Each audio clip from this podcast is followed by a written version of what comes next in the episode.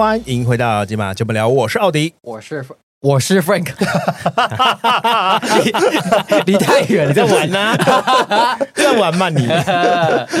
金马公三小，你想换工作？你想找工作，或是你对工作迷惘吗？每集邀请各行各业的朋友跟大家分享工作的辛苦、轻松、好坏经验，给各位方向参考。你这辈子面临过几次离别？你怕死吗？还是你跟我一样坦然，已经规划好人生后事？其实我还没规划好了。可是你一直嚷嚷着你想规划。对，所以今天的来宾，等下可以帮我规划，哦，现场规划，对，哦，然后我就现场去，不是，等一下，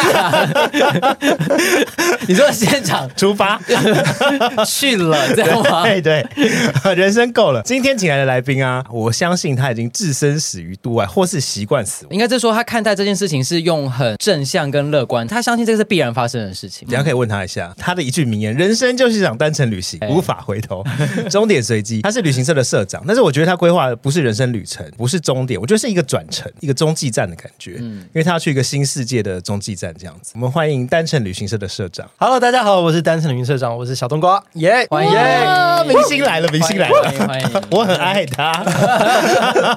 刚 刚在闲聊的时候就好荣幸哦。对，刚刚前面奥迪就有说他做这一个单元，这一开始就是想访问小冬瓜，对，受宠若惊，为了小冬瓜而做的这个单元。金马公三小时单元真的是为你而辟。天哪，实在太荣。幸了吧，我的天呐！而且这个录音时间也是算是第一次吧，平日的下午，我从来没有在这种时间录音过，因为毕竟你的行程比较满，对，比较充实，对。不对？所以我们都一定要配合。哎呦，真不好意思，真不好意思，互相啦，互相。对对对，因为毕竟你的行程也是配合别人。啊，别对，也是人呐，对，是是是是。我聊一下，我想了解小冬瓜呃的年资，哇，年资我就要看怎么算。如果是真的经营一间公司的话，今年是第十年，第十年，今年是第十年，就经营一间公司。嗯，对，但因为我是从小在殡葬业的环境耳濡目染下长大，家里我今年三十二岁嘛，然后我是我家里五岁的时候就做这份工作，对，所以我在我很小的时候，其实就会帮家里打杂开始，然后逐步逐步循序渐进的累积经验，嗯，然后到了现在。打杂，嗯，这个工作是如何打杂？有杂能打吗？蛮多呢，蛮多呢。比如说，我记得我在我很小的时候，就是帮大人包那个毛巾，都会收那种毛巾嘛，对，现在都是用那个不织布的这种袋子，但是以前都是用纸盒，所以我小时候就要做家庭代工，然后帮忙折纸盒，然后或者是比如说那种孝字，就是所谓的孝字，就是亲人过世的时候要为家人带孝，你就是要在肩膀上面要别一个就是小小的比较别致的麻制的一个别针，这样。这个孝字来讲的话，现在做的都比较精致，但是以前都是用手工做，所以我每天都是用手工纸，什么都手工做。我以为以前那些都是工厂出来的，没有没有没有，以前都是要手工做。对，就是都是礼仪公司自己对对对对对对，然后就折盒子啊，然后打杂，然后帮忙备货啊，准备比如说明天告别式要做的这些东西啊。那这个大概就是在我小学那个时候开始帮忙做的。然后随着年纪慢慢增长，第一个服务的案件是有一天有一个里长打电话到我们公司来，然后因为家里那时候大人都出去外面工作了，没有人在，所以是我接的电话。然后说啊，当归五爹吧？他叫我爸。嗯、然后说啊，不会，起码多少后出去不赢啊？呢、嗯？啊，你想啊，我赢啊，啊，你进来，你进来。然后就那时候就赶快赶到巷子口，然后想说发生什么事？他说有有那个就是呃离开要去处理这样。嗯、就到了现场之后，发现是一只就是被车搞鬼的一只猫咪。那，很不幸，很不幸。那当然，我那时候就傻眼，不知道该怎么办。他说：“你们家不是做这个的吗？这个应该你们也可以吧？”哇！那我就回去，就是有模有样，就学大人，拿着丝带，拿着那个手套，然后就跟猫咪讲说：“啊，我现在要帮你服务喽，然后就是要请你往生西方。”然后就开始，就是在路边。摊开尸袋，然后把猫咪抱进去，然后下一步就想说，人家传统有句话讲，就是这个“犀喵吊球桃，西告棒最牢”。你不会真的去？我那时候非常认真的去附近找了一个公园，那个榕树，因为那刚好有一个我们那个公园有一个呃，就溜滑梯。哦，它的溜滑梯这是高度，我爬上去之后，刚好有个榕树的树根是离那个溜滑梯比较近的。那小朋友不是动 对？然后我就准备把那只猫咪拿去吊，刚好我爸骑摩托车回来，看到我说：“阿弟今嘛来冲啥？”嗯、啊不，我家鸟啊。然后说：“阿弟今嘛怕生，我我们现在吊球它。”掉你几口屎，把我骂了一顿。我爸就发现我胆子其实也蛮大的。从那个时候开始，就是比如说家里面如果人手不够啊，就开始要去帮忙去扛啊，去搬啊。像那个时候，比如说大家和平公园离我们公司很近，那时候很常会有水流失。会在那边会浮上来，嗯，那我们就要去负责去扛去搬，然后或者是有些命案现场，那个时候就开始循序渐进。那个时候你几岁啊？开始服务人的时候，那时候是我国一，一开始就是直接触碰了吗？还是你会先实习，还是这样？呃，那个时候就开始帮忙搬、帮忙扛。对啊，我记得我那个时候我第一个案件是一个年轻女性，然后坠楼，那个时候对我来讲印象很深刻，因为。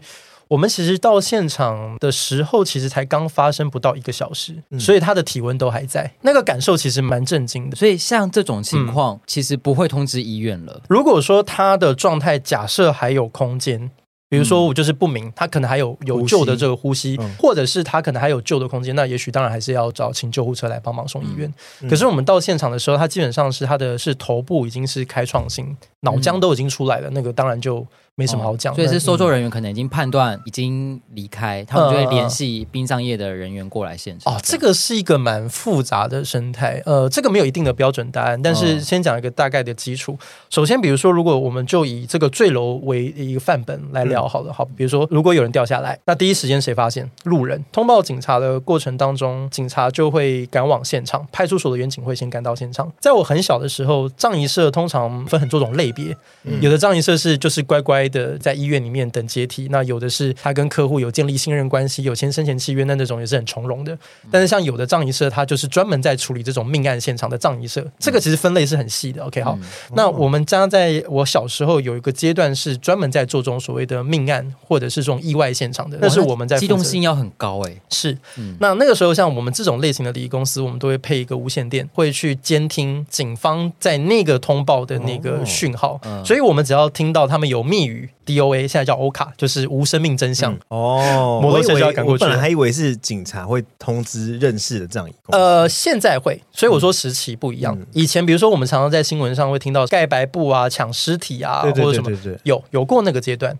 那那个是那个时候的生态，是因为说民众对于礼仪公司的概念其实是空白的，第一时间还是要有人来处理，那怎么办？势必还是会有礼仪公司在现场来讲的话，是要协助。就以刚刚那个坠楼来说，肢体外显，他的脑浆四溢，你觉得警察会去捡吗？他们不会，嗯，所以一定都是礼仪公司会去负责去做这件事情。家属还没有联系到，人还没有到，我不可能把。这个遗体就铺在那边，因为有的时候可能他第一时间甚至身上没有带证件，我连他是谁都不知道。嗯，那我也不可能就是联系得到他的家人。那所以礼仪公司那个时候他到现场，他就必须要协助警方来做这个第一现场的这个安置。在长官的允许下啊，我们会先去翻他的口袋。为什么要翻口袋？我要看他身上有没有零钱，有没有发票。有没有证件？哦，证件就要看他有没有身份。对，嗯、那比如说我看得到他的名字、他的身份，我就要去联络他的家人过来认尸，或者是比如说，如果假设他有更进一步的他杀的嫌疑，哦，那这可能就要开始去调他的通联或者他的交友的状况。那这个其实都是还有黄金时间，他是蛮赶的，所以。礼仪公司到现场其实有它的功能性在，那个时候的文化其实并没有一个很明确的规矩，它有个很大的灰色地带，所以那个时候就会要去比谁的拳头大小，或者是说比看谁跟警察的关系比较好。对，所以那个时候很常会发生到那种，比如说大家会有纠纷，那有时候可能就是警察跟 A 比较好，那我就是说，那我就让 A 进来，那 B 就会生气啊。讲句难听点，就是看你自己的手腕，你的交际应酬什么等等的。所以很常会，比如说这边命案的现场，可能就开副本，在合体那边就修就爱修怕，所以那个时候的生态其实很。乱，在我很小的时候，帮忙家里洗车嘛，然后洗车洗着，就我们开始洗那个车门。我发现我们家员工蛮喜欢运动的。因为每个车门的侧边都有铝棒，都有棒球棒，你知道吗？哇！然后一下班会去打棒球是不是？对，我就想说，哇，他们其实蛮喜欢运动的，让强身健体这样。后来才发现原来是防身用的，不知道人家什么时候会来找麻烦。所以在我大概国中的时候，有一次就真的就是有一天有两个年轻人跑到我们公司来，然后他一进来就说啊，当归爹不？我虽然是我爸了，但我就讲说，我问陶给出 keep 应该呢？那个两个年轻人就悻悻然的就出去打电话，哈啥？一公一波跌了，那今妈不要弄，安尼哦，我我知。好，就电话挂断之后，他拿那个机车大锁进来，就随机找了一个员工，就把他头上往上敲，哇，哦，敲了十几下之后，那人就赶快跑。对啊，那会敲死人呢。他住院了三个月，哇，我傻站在那里，我吓坏了。我父亲他是真的有曾经被贬过，被十几个年轻人就是围殴这样，住院也住了蛮长一段时间。但原因就是单纯同行，对啊，就是利益的冲突导致进而到变一个摩擦，所以那时候其实对我们影响也蛮大，就觉得说，其实我们也是很认真的去做，没有去跟人家有什么不好的互动。我们就是很纯粹做我们自己的事情，只是说他也有一个很大的灰色地带。那人家看你不爽，人家用这样的手段来处理你，你你好像也没办法怎么样。嗯、那所以后来其实我们也才慢慢去改变那个业态，不要再做这样的工作，因为其实那个压力其实蛮大的。所以我们才慢慢脱离比较复杂的环境，回到整个产业的生态来讲的话，这个都是勾扎勾扎已经也构数。其实其实现在都有这种所谓的标案，它每一年就会有个明确的标案说，说、哦、来，那我们就是由殡葬处来统筹 A 投标，大家都不用废话，今年通通都是 A 的。只要有任何状况，警察通知没有第二个选择，他只能通知 A。假设警察通知 B，那这个警察就有所谓贪渎土地厂商的嫌疑。那这样除了那个得标者，嗯，那其他的要怎么就摸摸鼻子生意，就摸摸鼻子，他们就自己看着办。我给你一个轮廓好了，台北市假设有一百家礼仪公司，真正会做所谓的呃意外的这个案子的礼仪公司不到三家。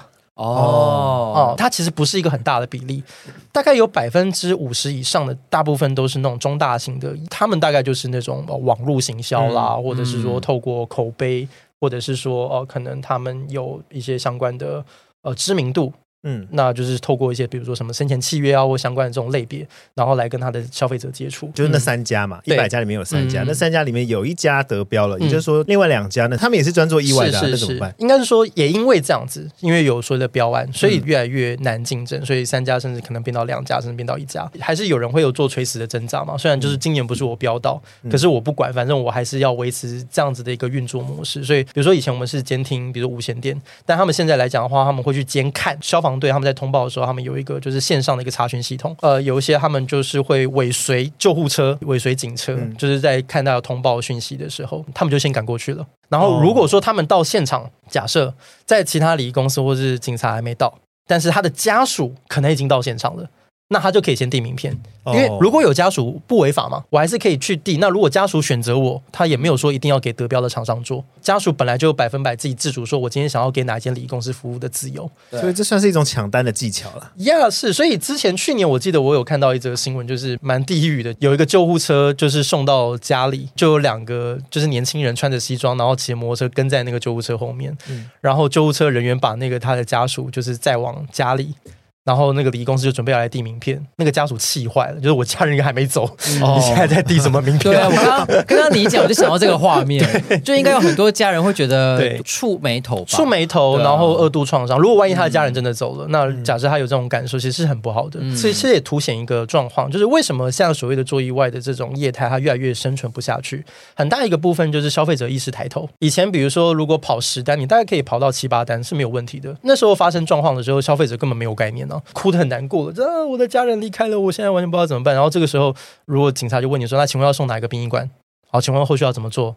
哦，有认识的礼仪公司吗？对啊，要引魂吗？还是不要引魂？嗯，对。那这个时候，如果旁边就有一个看起来啊，这个诚信可靠的大哥哥在那里旁边，那也许你就会觉得说：好了，那不然就就给他。又因为资讯相对没那么透明，所以以前来讲的话，有些不孝的业者，也许就会趁机就敲竹杠。嗯，就是也许会报两倍到三倍的价钱。对于消费者来讲，他又觉得有些那种礼仪公司的形象看起来凶神恶煞的，嗯，又不敢跟人家杀价或干嘛，就只能摸着鼻子说啊，算了啦，就是踩到臭狗屎这样。久而久之，其实对业者的这种形象其实也没有到很好。我现在讲的都是上古时期的故事啊，大概在近近十五二十年的发展，其实就是说民众大概消费者意识也抬头，然后当然更重要就是网络崛起嘛。嗯，我很多东西我不懂，我也没碰过，但我总可以查吧。对啊，我总可以去查一下他的评论吧，还是什么相关的一些资讯，总可以吧？慢慢的，消费者他也不见得什么都不知道，隐约有些概念，所以这种所谓的意外的业态，它就越来越稀少。嗯，嗯，那取而代之的更多就是一种良性的竞争，嗯、因为大家都是网络的口碑啊，那人家都会去评论说啊，这间公司服务到底好还是不好，那个都是很透明的东西，所以大家比的就是什么？比看谁的服务好，然后比看谁的价钱透明，然后比看谁更能够符合家属的期待。对，那所以我觉得其实这是一个良性的进步，我觉得这是一件很好的事情哦。嗯，以现在的方式来说，离开的往生者是他是有做好生前规划的，嗯，那就会再找到他当时做的生前规划的殡葬业者过来吗？是，应该是说他如果有做规划，是很好的第一步而已。更重要的是，他要让他的家人知道。嗯，像我们现在有遇到很多的个案，是他规划的很开心，他生前契约都买了，然后也都买的很开心。嗯，然后他也都做了很多很详细的规划，可是问题他家人不知道。所以就变成说，家人可能就是还另外找了，对对对对，其他我有朋友就是这个样子，对啊，就是他都已经做好之后，然后他就放在保险柜里面，从来没有人知道，仪式什么全部都办完了哦，然后大家在开始整理遗物要丢东西的时候，就发现哎，里面已经有一份了。所以在思考自己的身后事，我觉得那个是很好的第一步。觉得很重要的事情，还要去思考，就是说你要跟谁聊这件事情。对，因为比如说我常常在呃课程，我会问我的学生呢，我就问他说：“哎，那你你有规划吗？”哟，我规划哦，我想了很多很多很多，然后讲的很头头是道。我说很棒，你踏出了第一步。那接下来我就问说：“那谁会来帮你处理这件事情？”他常常就是很很豁达说：“啊，我的家人会帮我处理啊。”那我也跟他讲说：“有这个意识很好，但是重点就来了。”谁？家人有很多个，但是坦白讲，每个人的处理方式不一样。我举个具体的例子，比如说，如果以器官捐赠来讲，对于有的家庭来说，他宁可把这件事情交代给他的儿子，也不要交代给他的先生。为什么？因为他觉得他的先生没有那个魄力去做这个选择，嗯、感情太好了。要做器官捐赠，他先生可能会舍不得。嗯、可是如果小孩的话，他比较会贯彻他的意志。嗯，对，因为每个家庭成员的个性不同嘛，有的人他就是生性比较感性。有的人做事比较明快果决，有的比较优柔寡断。嗯、你要去思考说，我今天我所设计出来这样的一个蓝图，哪一个部分交给谁会比较靠谱？那这个也是我觉得可以给大家的一个建议。好，那我来规划一下。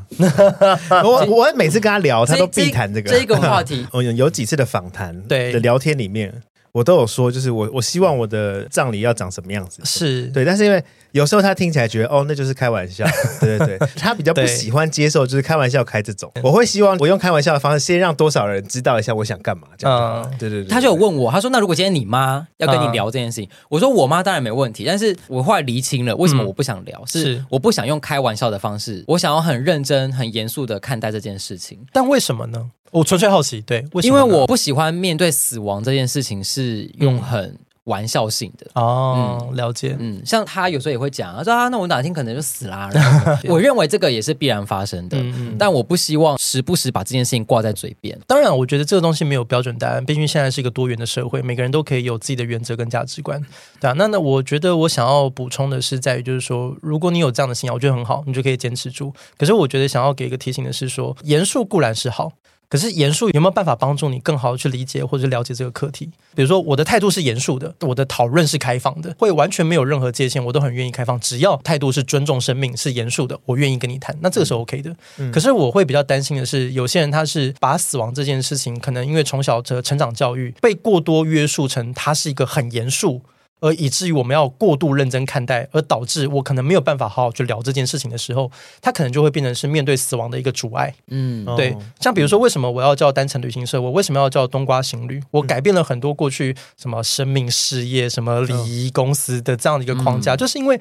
我发现，就是大家在面对死亡这个课题，觉得太有距离感，我没有办法去好好的去聊这件事情。所以，于是我觉得，我如果要让大家很好的面对死亡，我必须要做的第一步是，我必须要让大家理解死亡这件事情并不可怕。而且死亡它是随时随地都存在在我们的生命当中，用一个比较轻松的方式去面对。是是，所以我就是说，用人们最害怕的哦死亡，用人们最喜欢的什么旅游结合在一起。为什么我们在聊死亡的态度不能像是聊旅游这样事情？比如说啊，我明天要去日本玩了啊，我要去美国，我要去规划一个这个长途的旅行，我打算要去哪些呃民宿，那我要安排哪些据点？我们为什么不可以用这样的态度去聊死亡这件事情？那当然，我理解，对于有些人来讲过于前卫。哦，他需要花点时间去慢慢去改变他的态度跟价值观，但是我觉得无所谓，慢慢来。嗯，但是只要能够让大家软化对于死亡这件事情的态度，更愿意敞开心胸的去聊这件事情，我觉得它都是一个很好的开始。不用给自己一个很大的压力，说哦，我现在谈我就要立刻谈完，或者我要立刻去把这个内容写的呃巨细靡，不用。嗯，比如说我从我二十三、二十五岁，我开启了这这趟旅程。然后我做规划，我到今时今日的现在，我都还没有规划完，还没吗？还没，我到现在都还没。呃，我的公司，我以前没想到这一块，以前只有八个人、五个人，可是我现在我公司有四十几个人。以我此时此刻的状态，我离开了我的公司有两条路，一条就是继续走，一条就是合理的解散。嗯，可是这个合理的解散它有一个时间点，因为比如说我今天过世，我不可能明天就公司就结束，因为我手上还有很多的案件，他是因为相信这个品牌而找我们服务。百日对年河路，你至少还有一年多的时间要走。嗯、我甚至要很好的去安排我公司的接班人，就是说，你们如果要继续做，我们有哪些选择？可是如果发现不能继续做，事实一定要结束这间公司，我觉得也 OK。如何下台一鞠躬的身段是好的，嗯，当然不是求我的虚名。对我来讲，我我不在乎那个，我只是觉得我希望能够妥善安排好每一个人的位置。所以这个计划有朝一日你可能会开一个会议，然后告诉大家说，哎，那你接下来可能可以帮我做些什么事？这样会啊会啊会啊！最近我们就很认真在讨论，就是我的告别文。那我要有个对外的一个公开的说明，然后我的内文要写什么内容？我在跟我的公司员工在聊这个事情。我们并不是一个很认真说，来，今天我们来开会。今天这三个这个小时的会议，我们的目标就是要把我这个身后事全部聊清楚 讨论完。没有没有，就是我们单纯看一则新闻，然后有感而发。我就说啊，这个应该要稍微规划一下。然后我就把那个新闻的链接转天给我同事的群主，然后说，哎，我觉得这个文章写的不错，哎，就照这个文章写。那到时候就麻烦你喽。我就跟同事开玩笑，哎，也算开玩笑。但是也算认真，嗯，那它就有点像是一个拼图，因为我觉得有时候很多人为了聊死亡，第一个门槛是态度，我没聊过，我不知道怎么聊。如果当他的状态是软化，我可以聊了，我是不是要一次全部都聊完，然后给自己很大的压力？可是事实上不用，我觉得聊死亡它就是像是拼图一样，我哪怕我一个礼拜我只聊一个拼图，或者我一年只聊一个也无所谓，你就是让他慢慢去，让家人慢慢去理解，说我有这个想法，我有那个想法，我有这个想法，然后慢慢的去让他去把这个轮廓拼得越来越详尽。比如说我我今年我想要树葬，我明年我突然觉得我想要花葬。然后后年我突然，比如说我今年我觉得我的丧礼要风光大葬，我要邀请三五百个人，对不对？我要做的很很很豪华、很豪奢这样。可是也许过了十年，发现就是身边的朋友一个一个老化，一个一个这个相夫教子，可能大家工作都很忙碌，想说啊，算了啦，那就把我吊树头就好了。那也许我的观念也在改变。所以像我自己来讲的话，就是虽然我跟我太太有时候很常会闲聊，可是我还是我有个 final 的一个定版，我会放在我的保险箱。我跟我太太讲说，最后以我放在保险箱里面的。那个就是企划书为最后的 final，它很像那种就是妈妈在冰箱里面贴说，来这个里面有隔夜饭，记得要拿出来热微波吃 那种概念。但是这个企划书是你哪天想到你就加一点，哪天想要加一点，就像是对对对对对对对，可能修改遗嘱的意思是一样的。嗯、所以我，我我会建议大家具体可以怎么做，就是你可以去文具店买一个 A4 的资料盒，嗯，然后就是再多买一个便条纸，然后比如说我今天想到说啊，我想要呃邀请。谁来参加我的丧礼？然后写下来，然后一张便条纸就写一个，然后丢进去。Oh. 然后比如说今天想到说啊，我想要在哪里办告别式啊，写一下。比如说啊，我不想要制式的哦，我可能我想要在咖啡厅办告别式啊，写一下，然后丢进去这样。然后随着你的日积月累，然后越丢越多，然后有一天发现就是看不顺眼，发现说啊也太多了吧，然后拿出来整理一下，然后你就会有一份你自己的计划书。对对啊，我有看过你有有一集的介绍行李箱这个概念，嗯，就是你自己的行李箱的概念。嗯、我很喜欢这个想法，你可以介绍一下你的行李箱吗？是我先讲一下。买来龙去脉好了，就是为什么我会开启这条路，就是家里做殡葬嘛。那照理来讲，我们叫做殡葬达人，something 之类的。但是我父亲过世的过程当中，我只有在殡葬礼俗这一块得心应手。从小做到大的嘛，怎么帮我爸洗澡，怎么样换穿，怎么样入殓，怎么样火化，怎么样定庭，对我来讲，piece of cake 太简单了。可是问题是在过世之前。我们在医院里面住了一个月的时间，那个对我来讲是很漫长的一个月，我完全不知道怎么样去面对那样子的一个环境。嗯，比如说我以前是业者，我很简单呢，我到医院我就是递名片订。然后把口多肉骨给家属，然后家属不明白就跟他报价说啊，这些三三位书架哈，两点钟哈，几嘞几千欧啊，三个四千欧啊，那 就是跟跟家属报价。嗯、讲完之后嘞，我就回公司，医院病房那块不关我的事，那是他们家人很私密的。你没有想过家属在那边之后他会对啊面对到什么？我以前没有参与过，我也不需要去参与，我也不能去参与，那是家人很私密的一个环境嘛，对不对？可是当我今天有一天我变成家属了，医生走进门来说：“呃呃，我看过报告了，那原则上应该不会好了。我们现在就是等时间，在一个偌大的病房当中留下你跟你至亲的亲人，然后在前不久被宣告说不会好了。申论题，请问你该跟他说什么？啊，你该用什么样的情绪自处？还好可怕。同时是业者，又是家属，对，你该怎么自处？嗯，然后你该用什么样的心情？开心不可能，对，可是难过。”他比你更惨呢、啊。对，他躺在床上，他被宣告，对，他不是我，我的脸我 K 住，就是我该怎么办？嗯、医生就直接判死刑了。对啊，我我难道要跟他讲说加油，我们撑下去，撑你个头，怎么撑、嗯？那你最后怎么办？呃，所以在这件事情我有很多的遗憾，就是我们就假装什么事都没有发生，嗯，停顿的非常久，到最后我鼓起勇气，我讲了一句话，就是说。爸爸，你爸都也要不？爸爸知道。Oh. 那我说，所以我们当下，我们双方都假装我们刚刚什么都没听到。我我自己虚耗了那一个多月，那我觉得很遗憾。那但是后来我有学到，就是有一个安宁缓和之母赵可式老师有分享，当你的至亲在人生终点当中，你只有四个功课要做。叫人生四道，嗯，道谢、道爱、道歉、道别，好好跟他表达感谢，嗯，跟他说你有多么的爱他。过去在生命经验当中，你有什么？这个事情即使再小，只要你还记得，就代表你在乎。嗯，有机会寻求对方的原谅，跟他忏悔，跟他说对不起。然后让他好理解，说他的这辈子不是没有意义的，让他理解到他这辈子他那么认真、这么努力的打拼，造就这个家，造就这个环境，拉拔我们长大，肯定他的生命的价值。即使他的生命即将走到终点，要让他知道他的生命是很有意义的。在那个当下，我并不了解。我想应该很多人都不知道了，很多人都不知道。嗯、那我自己枉费叫做殡葬业者，我也不懂。然后丧礼结束，你以为就结束了吗？呵。这是拱狼学看人家干蛋，就是所以关于他的遗产跟公司相关处置的这个呃纠纷、争议、冲突、矛盾，光打官司我们就打了八年。这八年对我来讲是身心非常煎熬的八年。嗯、精准的讲，其实没有好人坏人，每个人只是很客观的站在自己的立场去争取，觉得自己应该要得到的东西。嗯，每个人都很无奈，法院的两造双方大家都很无奈，所以在这件事情上没有人是坏人，可是大家却扎扎实实为了这件事情折磨了八年。然后当我有一天我发现我要。结婚，我有老婆，我有小孩，然后我有公司，我的离开可能会造成身边很多人的麻烦，嗯，然后我就不希望这件事情重蹈覆辙，在我爱的人身上造成他们的折磨，所以我就开始有了单程旅行像这样的一个雏形，就是，呃，很像待产包，很像地震包的那种概念，就是我的家人，当我发生变故的时候，他只要像个智障。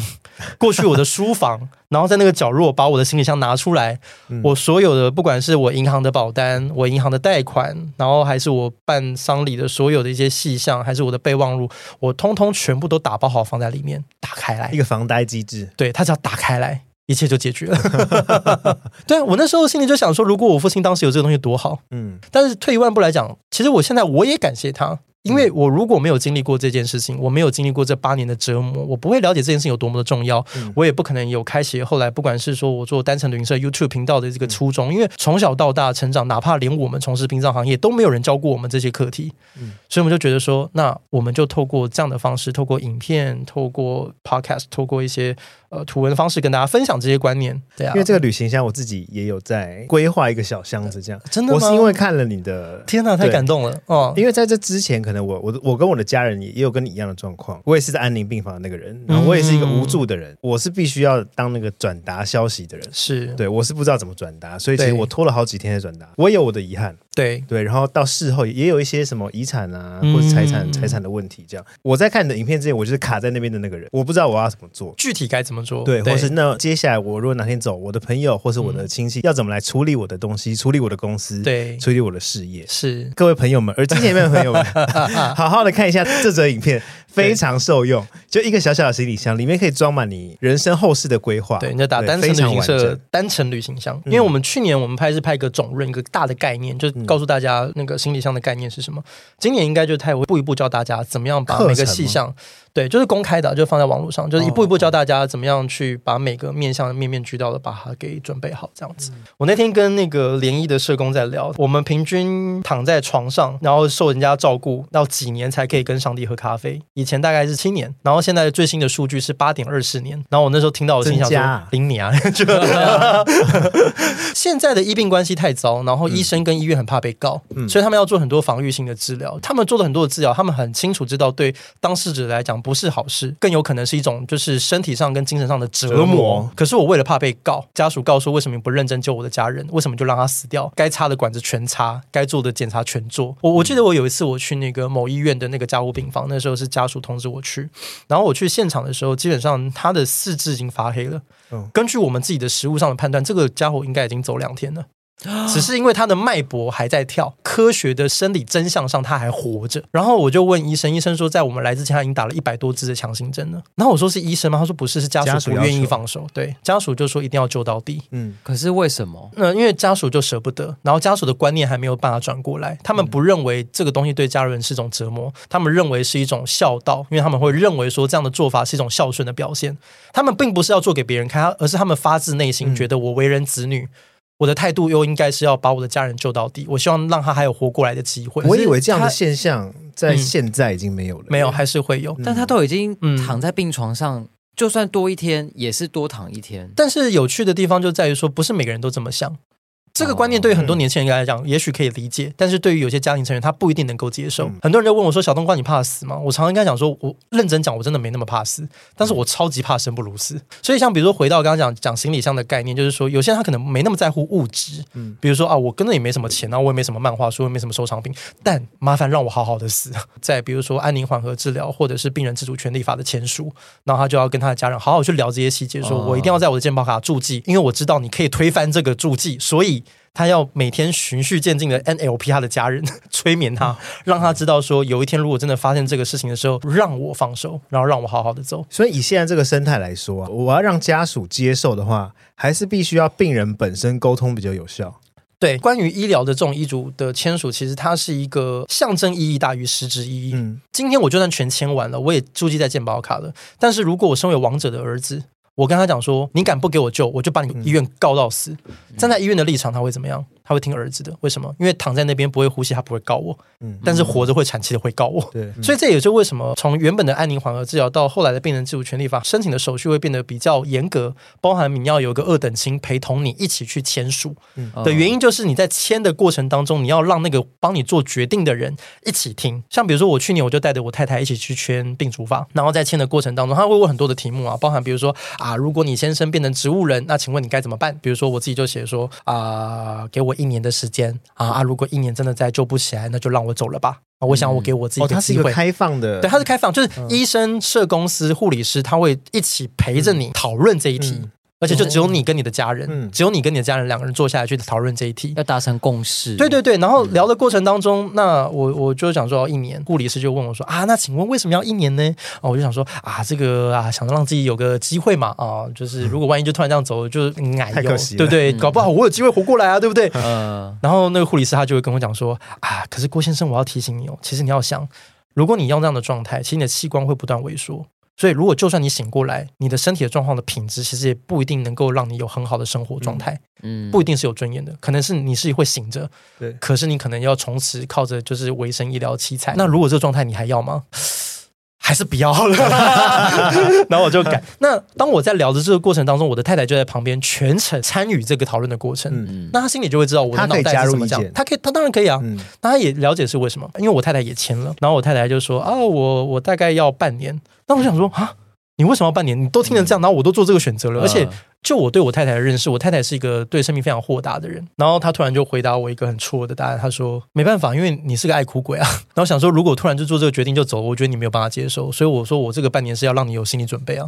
等你准备好之后，你再放我走，我觉得对你会比较好。这半年是给你的缓冲期，哇！他那半年是给我的缓冲期，当下就哭了，好贴心，对啊，就是在这个过程当中，就是你可以很深、很深刻的去了解双方对于这件事情的态度是什么，嗯。所以，如果有一天你在做这个决定的时候，你你不会有太多的悬念。因为你很清楚知道他当初是怎么想的，很多时候并不是怪说他的家属就是呃不善解人意啊，他都已经签了，他都注记了，为什么还要违背他的意愿？你并没有办法责怪他，因为当事者他压根没跟他讨论过，他压根不知道他的家人做这个决定，他当下就要做选择。对、嗯，他不是说什么啊，没关系，我先冰个三天，哈啊，你回去慢慢想，想好之后你再跟我讲。不，不金庸逮鸡，早上我还一起吃早餐，然后开心的挥手跟对方说再见，中午。接到电话，他的家人出车祸，我到医院他就已经脑死了。嗯、然后医生现在问我说，他的器官要摘除，好多重的，对那个多重的打击，我觉得换做是一般人，他也未必能接受。嗯，我有一个客户是年轻的女孩子，她骑摩托车通行的路上被车撞死，她的妈妈赶到现场，就那个情境，你可以轻易的想象，嗯、那个妈妈是哭的有多难过，你这辈子可以想到那种最凄厉的哭声，因为你太年轻了，嗯，而且就正值青春年华，她的人生才正要开始，有无限的可能，她妈妈怎么可以接受？可是当医生问他说：“那女儿有签器官捐赠，请问要捐吗？”他妈妈连想都没有想捐，我吓坏了。我觉得怎么可能？上一秒那个妈妈还是一个崩溃到不能自己的妈妈，然后下一秒就说捐，怎么做得到？对啊。后来我在一个适当的时间，我问他，问他妈妈，然后他妈妈就告诉我说，他女儿是读护校的，他很早就签了。然后更重要的是，他照三餐跟他妈妈宣导这个观念。哦。他跟他妈妈说：“妈，有一天如果我万一……”不孝，真的不好意思，我要跟你对不起。可是如果我真的比你早走，请你务必一定要完成我的遗愿。因为他当初读护校，就是因为想要救人，他喜欢帮助人，这是一件好事。你一定要完成我的遗愿。他妈妈是一个很传统、很保守的人，可是经过他长期的教育，他妈妈也可以理解到说，这个已经不是一个任务了，嗯，这是一个他能够为他女儿做最后一件事的遗愿，嗯。所以他也才没有任何的悬念去做这个安排。哦、对，所以这个就贯彻了我刚刚所提到的，你有个 idea，你有个想法，很棒。可是你一定要让你的家人理解你为什么要这么做，嗯，然后也要让他充分的去有这样的一个观念跟准备，知道说当他今天做的时候，你所有能够帮他想到的可能性都想好了。你会想做器官捐赠吗？我吗？你有签吗？我没有签，我我是希望要要聊我的，要聊我的吗？你你有我是希望就把我手烧一烧，哦，也不要种花，就把它撒在水里这样。我没有要道德绑架各位，因为我讲的头头是道，但是我个人我没有签器官捐赠，对我自己有一些关没有过去，所以这个并不是一个标准答案，说哦呃你一定要签才跟得上时代，你才是一个年轻人。应该说我不想要留任何东西在世界上，嗯，所以我会希望倒掉，嗯，我不是说倒到海里，烧完倒到。水水沟吗？水就是马那个下水道里就可以了。对呀，我我目前的规划是这样子啊，因为我觉得很麻烦，因为可能因为经历过几个家人也好，朋友也好，我就觉得后面处理的这些事太多繁琐，太多争执。对，会不会太多很麻烦的事？我不想留很多造成别人困扰的问题在。嗯，对对对。我觉得很多的传统的礼数啊，或者所谓的殡葬的文化，它在执行的过程当中，它一定有它的功能跟目的。嗯，但是当然，因为时代变迁跟我们的价值观改变的速度实在是太快了，快到很多传统礼数其实有点跟不上。但是我想要讲的重点就是说，我觉得我们不一定要盲从，我们要守礼，但是我们不守旧。也就比如说，很多的家庭都会在所谓祭祀这件事情会很纠结，就是说我到底要不要买一个塔位，我到底要不要祭祀？那还是那句话，没有标准答案。可是对于有的人来讲，会觉得说我纪念的方式，我不一定要守着一个塔位，也许我会有我我自己思念家人的方法。讲清楚就好，就是每个家庭都可以慢慢产生出自己的文化。嗯，对，像比如说我之前我有一个客户，他那时候他跟他家人沟通，因为他是癌末，所以他在癌症的时候就找我们规划他的身后事，所以他就很清楚的把所有的信仰都讨论完，包含他连他走了以后，每一年如果到了一个季节，大家如果想他，他那时候说，因为他是一个非常喜欢吃牛肉面的人，所以他说那一天如果到了他的忌日，想他不用跑到大老远跑去什么墓地或干嘛，他自己的想法就是那就去挑一个他自己喜欢吃的牛肉面店。去吃一碗牛肉面，只要让他知道说他的朋友、他的家人还有人念着他够了，就不用留什么在身边，不用留什么在世界上。对对对对对，所以但是这个就是一个例子，就是他并不是一个标准答案，说你一定要怎么做。像好比说，像以我我父亲来讲，我刚好今年是我父亲走了十年。我以前是一个相对比较铁齿，就是觉得反正走了就走了，然后烧完之后，在物理上他就是不是一个存在的一个。跟我一样，对，我也觉得。随着时间的演化，就发现说。三年、五年、十年，到了现在还是很多，就是我们家人、朋友，然后以前我爸的一些同事，受过他照顾的这些后生晚辈们，都看到我都会讲说啊，好怀念你老爸哦，什么什么讲究都没有的。然后我就会发现说，Yeah，虽然他的肉体不在了，可是我们所有人都。还曾经念着他所带给我们的影响跟一切，某种程度上，他其实还是在我们身边陪伴着，精神在默默的影响的一切。嗯，对，所以我觉得在多元的价值观下的社会氛围，我觉得每个家庭到最后都可以找到一个让自己舒服的一个文化跟祭祀的方式。因为最重要的目的，并不是去墨守成规那些很繁琐的祭祀的一个框框架架跟那种繁文缛节。对，重点是透过那个仪式感，拉近我们跟亲人思念的那个关系，这才是。一切最重要的根本。好，我们聊到祭祀。嗯，你自己啦，你自己在过去是一个算是偏铁齿，或是你会觉得哦，生命结束就是细胞死亡这样。是是，对，因为我也是这样想。是，但是经过这么多年也好，或接触这样的礼仪事业啊，然后你看过这么大大小小的法会等等，是是是，有改变你铁齿这一块吗？我觉得算不上迷信，也应该是说，我觉得我看的比较清楚，以前是看不懂。因为比如说，因为我以前小时候常在开玩笑在讲嘛，就是因为毕竟是工作的关系，就真的很像一个旅行社，嗯、客户去日本、去美国、去马来西亚，关你屁事，就是。站在旅行社的角度，就是你把机票跟饭店订好，他玩的爽就好。嗯、对，所以以前我们的工作来讲的话，佛教、道教，我们连伊斯兰教都做过。嗯，有时候我们今天出去，今天这个家属是佛教，我们出去讲阿弥陀佛这样，隔天就是我们家属是基督教，我们就跟他讲的阿门这样。嗯、所以很多时候，我在我年纪很小的时候，我都会发现说，看我这是见人说人话，见鬼说鬼话的工作，我就心想说，妈，我们到底在干嘛这样子？可是随着年纪慢慢增长，我就慢慢发现说，所有的宗教它的终点其实。是反求诸己，也就是我们透过这些前人的智慧，这些经典，真正的目的是帮助我们了解我们是谁，我们要怎么样可以让我们生命活得更好。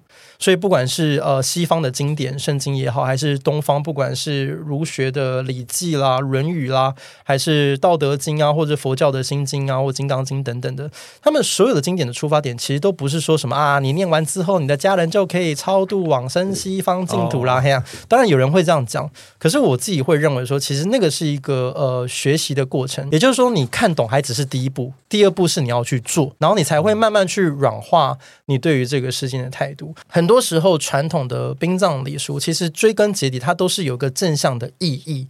只是很可惜的事情是，大家因为不太会去碰触死亡的议题。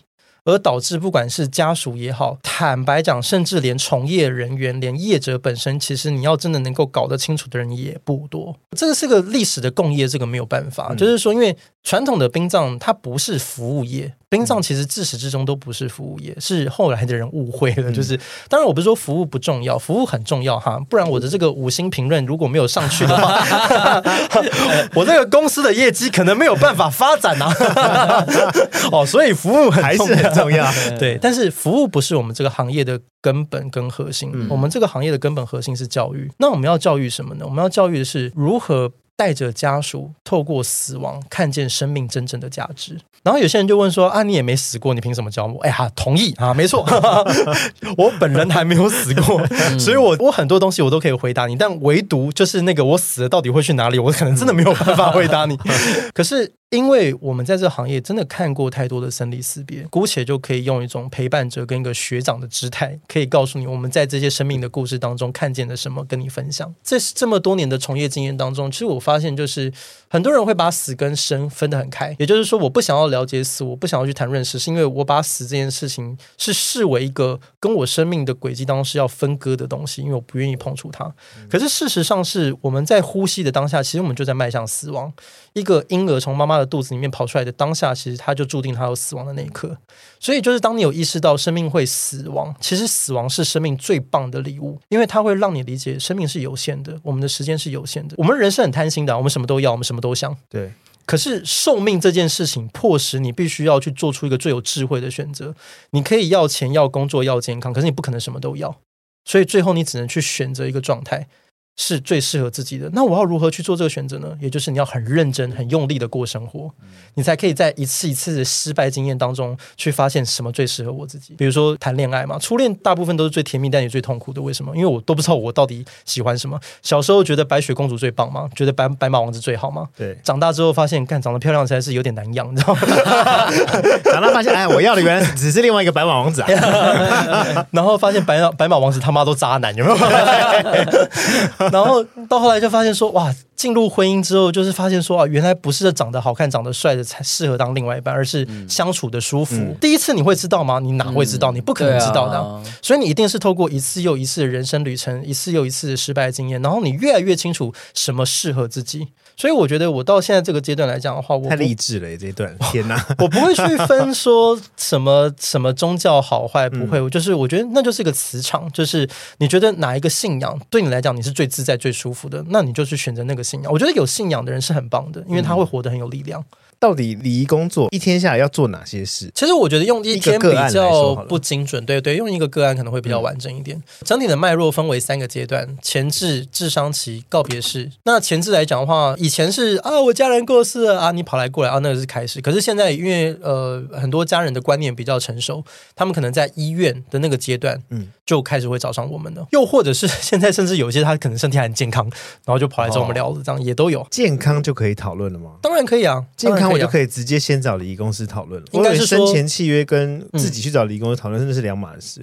呃，是两码事没有错，但我也更正了，就不是每个礼仪公司都会做到那样。但是我我们自己，我我当然我也不是说我了不起啊，我怎么没有？只是说我不能代表所有的礼仪公司。就我所知，就是有的礼仪公司，包含我自己在内，其实我们都有提供这样的服务。你只要有意识到你想要事前做规划，即使你是非常健康的，都 OK。嗯、我们一直在强调这个概念，因为谁知道会发生什么事？很多人会生病，但是有更多人他是因为意外啊。嗯、提前做准备的这个观念是我们一直以来都很强调的。嗯，生前契约是一个在台湾殡葬产业非常具有正向价值的产物。嗯，因为台湾人因为有了生前契约，我们终于可以讨论死亡这个课题了。只是在此时此刻的现在，我会认为生前契约可能不一定能够满足我们的需求。我觉得现在的家庭，他的需求可能是很多元的。我可能不一定要很传统的商礼，我可能不一定要按照这个架构去做，我要的是很自由、很弹性、很克制化的。那么生前契约可能未必能够符合你的期待。更好的可能就是你的遗嘱可能更有用一点。那你的遗嘱需要放什么内容？那这个就是你需要跟礼仪公司去讨论的细项。那这就回到我们讲，我们要去怎么去讨论那个礼仪的细节。那回到流程来讲的话，从前期的这个接洽就开始。然后，当今天他的家人发生变故，我们到医院接体。然后这时候有两个系统，一个是法律上，一个是宗教上。对，法律上就是你的遗体有传染性的问题，那所以你的遗体要有一些相关的安置、火化。然后这个掩埋的一个法规上的处理，那就是所谓的葬的部分。那殡所谓的殡葬，殡葬嘛，葬就是处理遗体的这一块。那殡就是很多有关于仪式啊，嗯、那就是我们要做的一些仪节。那这就跟他的信仰有关。你是看你是基督教还是你是佛道教还是天主教、伊斯兰教，随便。那这个就是看你的信仰所给你的教条。然后以及就是说你自己的想法，那怎么样去帮你规划你的这个礼仪流程？好，那这个时候来讲的话，就初步安置好之后，就到了我们智商期间。嗯、台湾现在目前大概是一到两个礼拜，更短更长都有，有的可能甚至两到三天，长的可能甚至一两个月。那这一到两周来讲的话，就可以按照他们家里面的信仰，如果是中式，那有时候就会什么做头七、三七、五七、满七，做功德、做药仓、无为不为，有没有？那如果是基督教来讲的话，他们比较简单，他们智商期。最主要的任务跟目的就是把告别式规划好。讲起来好像很简单，但事实上，因为在一两个礼拜内要做的事情其实是蛮多的。然后接下来就是告别式当天的这个执行。那告别式你就把它想象是有点像在办活动。就是办一个对外公开的这个活动，那这个活动就是会依据你所参与的人数的多寡而影响到它的规模的大小，中间的差异是蛮大的。嗯、对，那它就有很多不同的形态可以去规划。那有比如说殡仪馆的，比如说教堂，或者是有些如果它可以接纳所谓追思会的形式，也就是说没有遗体也没有骨灰罐的话，比如说我们办过有什么咖啡厅的啦、桌游店的啦、电影院的啦，然后什么国光演艺厅的啦，然后下个礼拜我们要办一场，然后是在一间大饭店，五星级大饭店，那那个就是会比较符合他们。家属的这东西，那最后又回到宗教了。比如说中式的信仰来讲的话，它会有所谓的百日啊、对年啊、做合炉啊。所谓的礼仪师或是礼仪从业人员，我们核心要做的就是，我们是陪伴他的这趟旅程。我们就像是一个导游一样，我们就是帮他把所有事情都规划好。对于旅客来讲，他不需要去搞懂殡仪馆怎么运作的，规费怎么计算、怎么执行。对，那所以我们的身为一个向导，功能就是好好的面面俱到，把每个大大小小的事情都规划好，然后陪着家属去。执行它，大概就这样，主要都是业务执行。是是是，有家属会要求心理辅导吗？有些家属会把我们当成心理咨商师了。当然，我们没有受过专业的训练，所以我们最多就是陪他聊天。嗯、陪他聊天其实也很有用，因为对于有些家属来讲，他需要的就是一个窗口，嗯，可以听他去讲述他内心的创伤跟悲痛。我们的角色很有趣，就是很陌生。但是却又是要在最短的时间要成为他最熟悉、最亲密的人，因为我们会在很短的时间内会了解这个家里面最深层、最黑暗，甚至是连外人都不一定能够知道。但是 说穿了，其实我们是陌生人。嗯，对，所以有时候他们把我们当成倾听的呃倾听或抒发的窗口，其实是很不错的，因为我们其实没什么负担。因为讲句难听，我们其实也不认识。但是话又说回来，就是他跟我们分享的时候，他又可以很好的让我们觉得说啊，有人在倾听他内心的创伤。对，因为对家属来说，嗯、我曾经就是有这样的经验，经验就是。就像你刚刚说的，短时间之内，这个人会立刻了解我家里的一切，对对，大事小事，然后他会突然变成我最亲密的人，嗯，甚至亲密至过于我所有的亲戚，不不由自主的把我心里想的东西开始掏给他。但是结束之后，我就想要惨了，我是不是造成人家困扰？不会，这个你你想太多了，不会，对啊，哦，因为他也没往心里去啊。应该是说，如果是什么菜逼巴那会啊，这种如果还状态还没有调整好，他会很容易把这些课题带回去。嗯，所以这确实也，我觉得也是。这个工作最不容易的地方，很多人会问我说：“这个工作最难的地方是什么？”坦白讲，不是什么处理遗体啊，或干嘛？有些人会说：“啊，不会，我觉得很难呢。”我说：“不会啊，不是啊，你不是有处理过什么那个火车越轨，然后尸块一堆，然后什么乌龟不？那个应该更难吧？”我说：“哦，看那个多 piece of cake，那个小小事。”到现在，即使我哪怕我从事一，我觉得最难的就是你如何不要把你的负面情绪。或者是把你在家属所承受到这些课题带回到你的私人生活。你要了解说，今天当我是工作状态的时候，我就是百分百的投入在家属身上。嗯，可是当我今天我回归家庭的时候，我就是个爸爸，我就是个先生，我不能把家属对我的负面的情绪把它转移到我的家庭当中。嗯，而这个到我目前为止我都还在学习。嗯，对啊，所以这个事物对我们来讲是一个蛮大的挑战。对啊，所以你以前曾经会把家属的情绪往自己心里去，不管有没有带给家人了。嗯。对啊，或是会往自己心里累积，一定会有一些哇，一定会有的时候会有一些感同身受的状况。像比如说，我们最近有遇到一个 case，那个状况就是呃，往生者他本身遇到了一个治安的问题，所以他在很年轻的状态他就离开了。他的爸爸三十多岁，不到四十岁，他的太太在旁边哭到不能自己，他的儿子，他的小孩在旁边用一种很懂事的表情，他知道他不能哭，可是他用这种表情，就是看着我们所有大人说：“爸爸怎么了？”爸爸怎么在这里？而没有人可以给这个小孩子一个答案。而当时他的公司在第一时间他，啊，这个后事我处理啊，这个丧葬费对我，我好难过，我很抱歉。那我们也就都信任，那家属也信了，所以包含那时候要付钱的时候，那个我还跟家属再三确认。我那我说，你确定要让对方付这个钱吗？这可能会影响到你们后续。那家属的态度也是那种大事化小，就觉得说啊，算了，反正对方有这个诚意。在后来，对方不仅没有付丧葬费用，当他们跪对簿公堂的时候，那个公司就直接就是不关我的事啊，这个我怎么可能会知道？那是他们下里面的人，他们自己没有做好啊。那然后我在知道这件事情的时候，我非常愤怒，就是我会觉得说，怎么会有这种人？那当然，在这个行业当中，我们看过的黑暗面不算少，然后遇过的坏人其实也不少，当然光明面也很多。只是就是你会觉得说，人怎么可以坏成这样？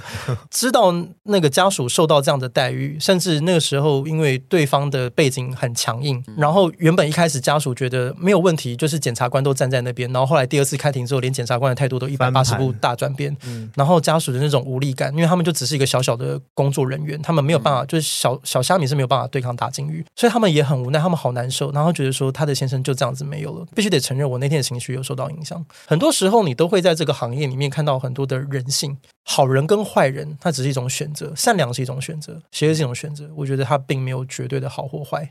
然后，所以我就觉得，哎，其实做这个行业看久，也许。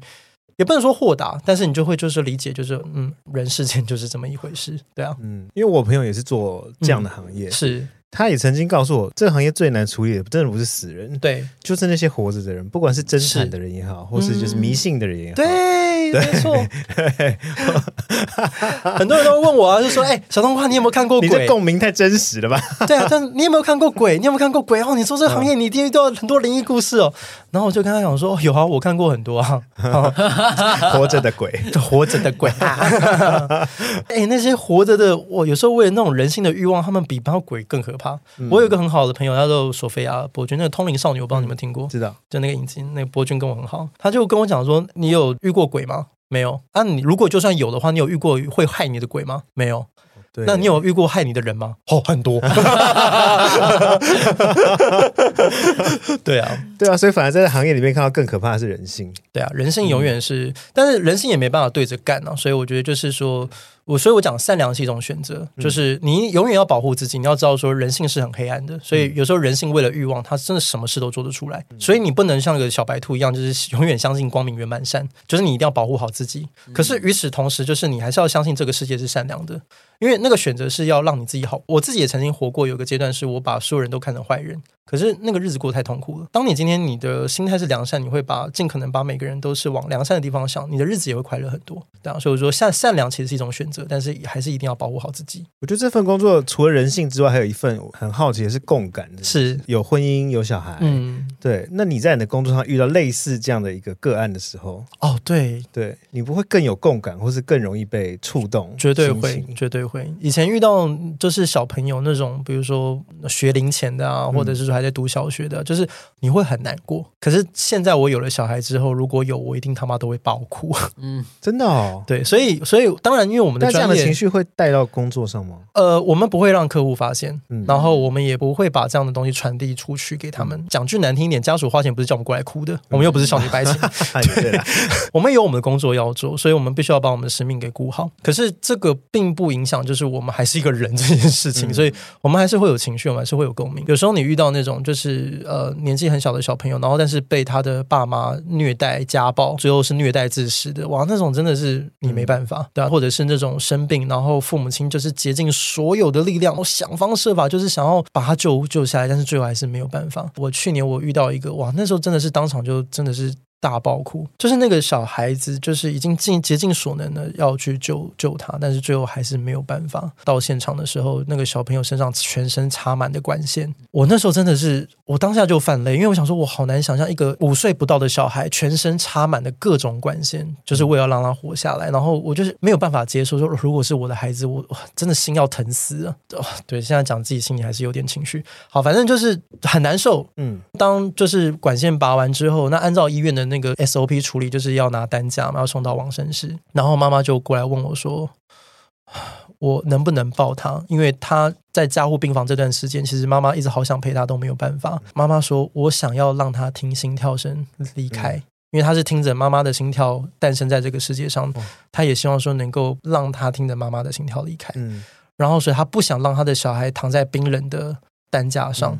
他说：我能不能够抱着他去往生室？嗯，我说好。”所以那一路上就是妈妈就是抱着她的小孩，然后一路抱着跟他讲说：“宝贝啊，我们现在要离开病房喽，宝贝啊，我们现在要在往生室哦，爸爸妈妈都在这边陪你哦。” 看那个画面，真的哦，不，真的不行，就是有。当你今天是爸妈的时候，你都可以理解，就是我们愿意付出一切，只为了让孩子多活一些，嗯、就是让他尽可能陪伴在我们身边，是做每个爸妈都要的梦想，对啊，所以，所以就觉得哇，真的，确实就是真的，有了小孩，有家庭之后，真的是，嗯，嗯，很容易，而且某种程度上也有点怕死。以前就觉得说，马的死了算了，随便也没差。对，可是现在有小孩之后，就是觉得会想要呃照顾好自己的身体，然后多活久一点，然后想要再多陪他们。多一点时间，对啊，对啊，因为我们刚刚聊共感嘛，嗯、死亡这件事情对你这份工作来说是永远不可能习惯的。我觉得他他没有什么习不习惯啊，他就是他就是你生命的一部分。对啊，因为说应该说大众，嗯、大众可能会面对这样的工作，会觉得哦，哦，那你们一定习惯死亡了，对或是一定看过很多，你一定是用很坦然的心去面对的。是对我我觉得就是死亡，你可以慢慢让他理解，就是因为有了死亡。然后让你知道你的生命是有限的，然后也因为是有限的，所以你要好好的陪伴你的家人。你知道我遇到很多那种临终的病人，我问他说：“诶，你有什么遗憾吗？”绝大多数他告诉我的遗憾都跟一个事情离不开，就是他会告诉我说：“我觉得我这辈子花太多时间去满足别人对我的期待，可是我却从来没有问过自己，我这辈子我到底要什么？”死亡不可怕，而是当我遇到死亡的时候，才发现我这辈子其实原来没有活过。然后我就觉得哇，对。所以我觉得我我很荣幸做这份工作，是因为我觉得我的每一个客户他都是我的老师。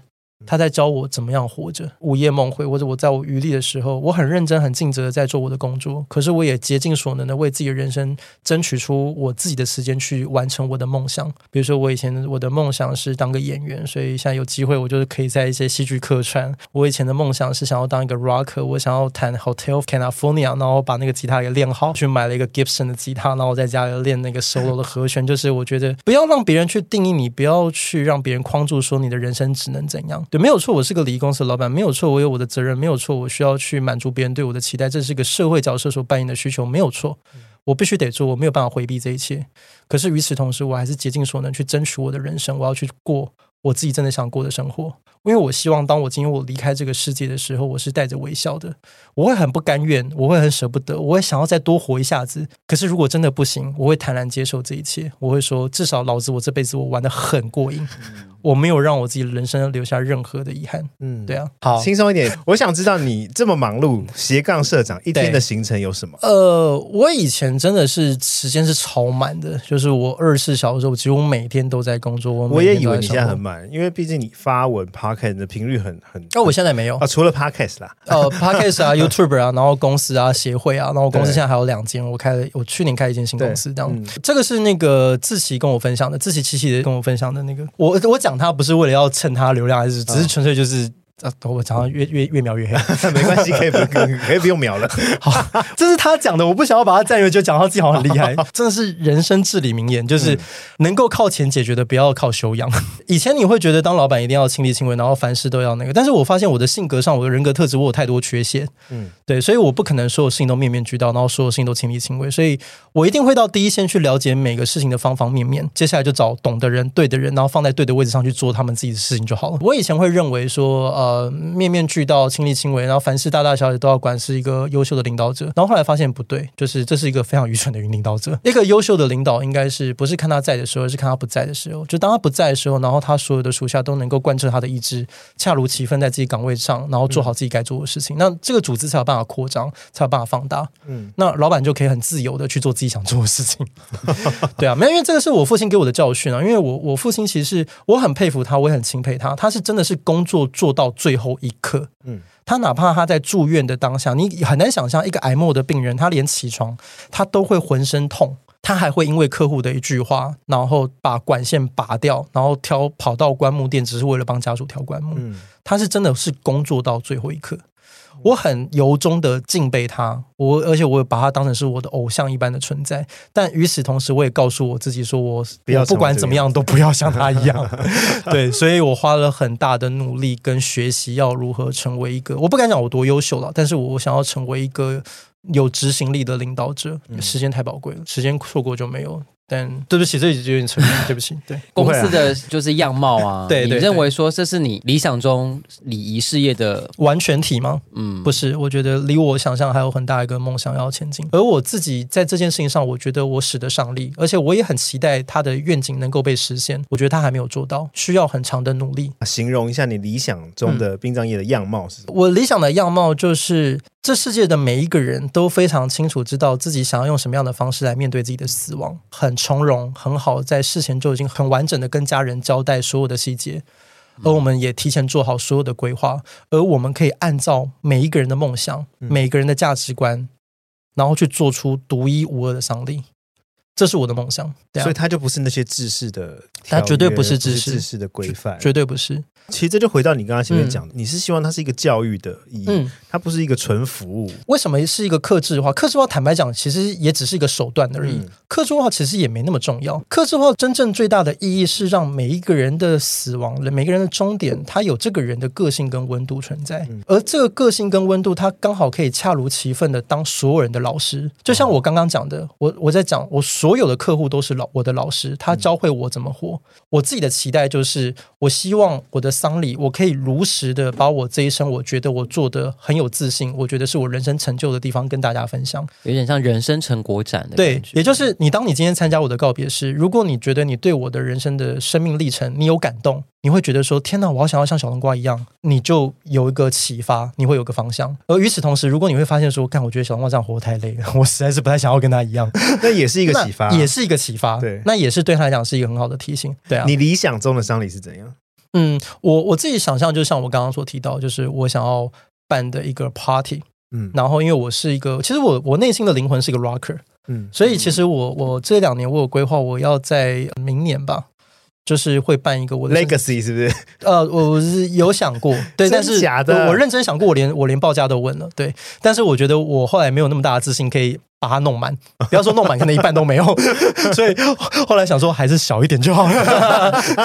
然后我想要把我的演唱会录下来，然后作为一个素材，然后当我我离开的那一天，我可以放给大家。然后里面就是我这辈子对我来讲影响最最深远的十首歌。嗯，这十首歌是我最喜欢，然后对我也最有意义的十首歌。然后我想要把这十首歌送给大家，所以我想要录下来。然后当我有一天我的追思会，我可以放给大家听。这件事你已经在规划了，我已经在规划了，也想好了，想好了，都想好了。哇，你会，你真的很酷哎、欸！我最喜欢的是我我自己最精精髓的是倔强，五月天的倔强。我是五月天的歌迷，嗯、然后我我很喜欢倔强那首歌，因为它在我人生当中最挫折，然后最黑暗，甚至想要自我放弃的时候，它给了我希望跟力量。所以我觉得歌曲是一件很有意义的事情，而且它也记录了你的人生的某一个轨迹。嗯，对啊，所以我想要用歌曲纪念的同时，也想把这当成礼物送给大家。对啊，对啊。嗯，大家可能会觉得小冬 小冬瓜做这个工作会不会面对死亡很麻痹？但其实我觉得今天整个访谈下来，他对于人生反而是更充满热情跟希望。我我很怕，你知道我很害怕这种正向的吗？太多正能量了吗？不会觉得不会觉得死亡很近，也不会觉得死亡很远。嗯，就是他把它看成是一个很远程的规划，可是又把它描绘的很清楚。嗯，我很喜欢，就是你提到说有限的时间要去珍惜每一个人。对，我觉得有趣的是，他描绘的是活着的时候，他描绘活着的时间比死亡多，就是我要死的那一刻往回推，嗯，我应该可以做什么事情？以终为始很重要。就是有一个游戏叫丧礼游戏，我觉得这其实蛮鼓励大家可以玩的。你可以去想象有一天你有一个丧礼，而这个丧礼你会邀请三个人，分别是你的家人。你的朋友、你的同事，然后他们各自有三分钟的时间上台去叙述你的这一生。你会希望他们口里面所描述的是一个什么样的人？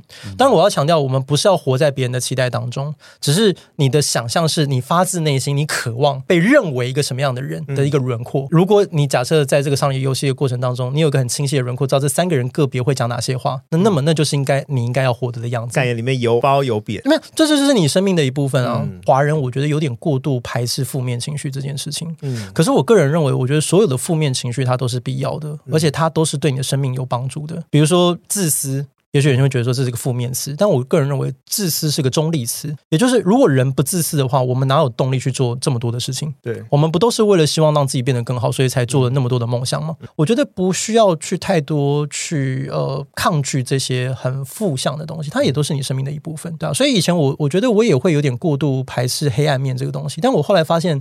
唯有当你可以百分之一百接纳你的黑暗面跟你的光明面，你才是整个完整的人。我们前面的开场就有提到嘛，就是有没有人想换工作，想要找工作，对工作迷惘？也许真的耳机前面有朋友想加入这样子的行业，嗯、对，那你有没有什么建议？一般来讲的话，我觉得看年龄段，如果是年轻的话，还在求学阶段，就是可以去考相关的系所，然后拿到相关的证照。那对于毕业之后从事殡葬行业，绝对有很大的帮助。那如果是早是已经毕业了，或者是中间突然想要转行的话，这个门槛稍微就比较高一点，就是。比较难奇门而入，但是还是可以努力的投履历啦。嗯，对。那当然，如果在投的过程当中，你要怎么样去说服利益公司接纳你？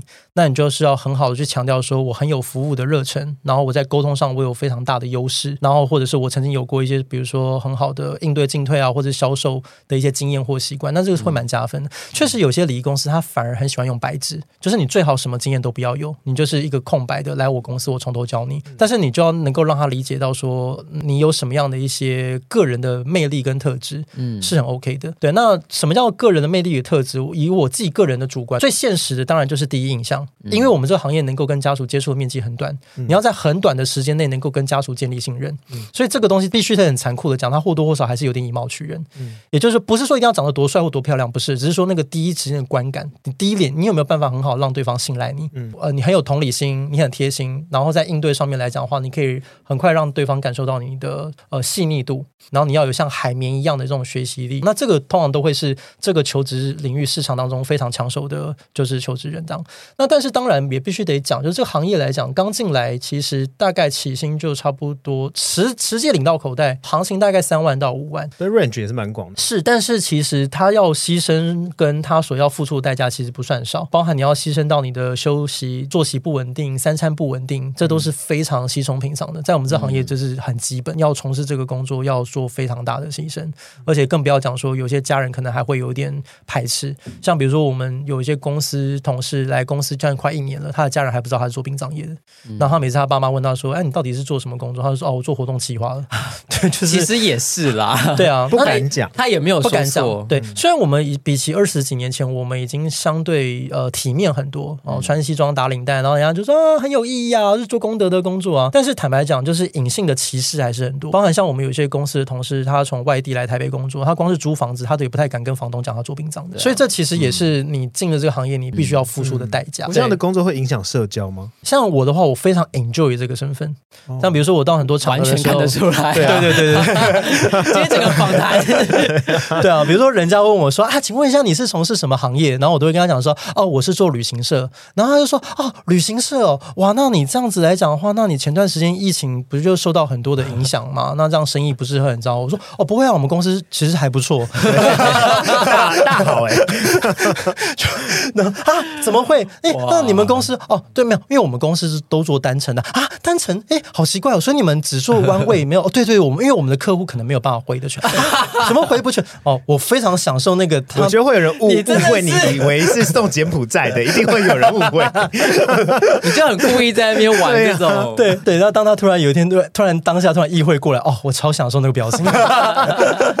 好，你喜欢这种？对，所以你问我说想我我是非常享受，嗯、对，但当然当然也有人他会觉得自己会有些先入为主的观念，他很多人就问他说，哎，你骗人，人家媒体上面都说什么百万年薪什么无微不微，对，有绝对有，这个不能骗人，这绝对有，但是他就是属于那种幸存者偏差的概念，也就是他是金字塔的顶端。个案，你要有足够的年资，然后你也要有一定的业务跟比如说服务家属的能力，嗯、公司才有可能会给你到那样的配，但是很多人熬不到那边就已经阵亡了，哦，对啊，不是人人当歌手都可以当张惠妹的意思啦，啊，好精准的比喻哦，你好棒哦，我下次要把它留起来，大部分的人，都可以当九零跟蔡依林同一个人，好的，嗯，我们说人生无常，生命脆弱，明天到底是死还是活？其实，在哪里我们都没办法预测。台湾人呢、面对死亡的态度总是很忌讳，至今也是不喜欢讨论。那到底应不应该要提前规划，或是要怎么规划？我觉得是很值得好好思考啦。当然、如果你是很重视习俗啊、细节，对什么都很龟毛，当然你一定会提前规划。今天聊一聊，我也觉得，如果你对死亡一点都不在乎，虽然不在乎，但是为了要减少亲属或是亲戚事后的负担，我建议大家也是可以提早规划。所以，希望今天的节目呢，小冬瓜可以让你对死亡的观点还有身后事有稍稍的解惑，或者有更明确的想法或是目标。那谢谢小冬瓜今天的分享，耶！Yeah, 谢谢大家，谢谢谢谢。那我们今天金麦公司小就差不多聊到这喽。如果你有收获，恭喜你；没有的话，我也没办法。欢迎大家上 IG follow 金麦就我聊。喜欢我们，请在 Apple Park 给个五颗星加点评论。不喜欢的可以留言告诉我为什么。今晚聊，我们下次见了，拜拜拜拜拜拜，谢谢。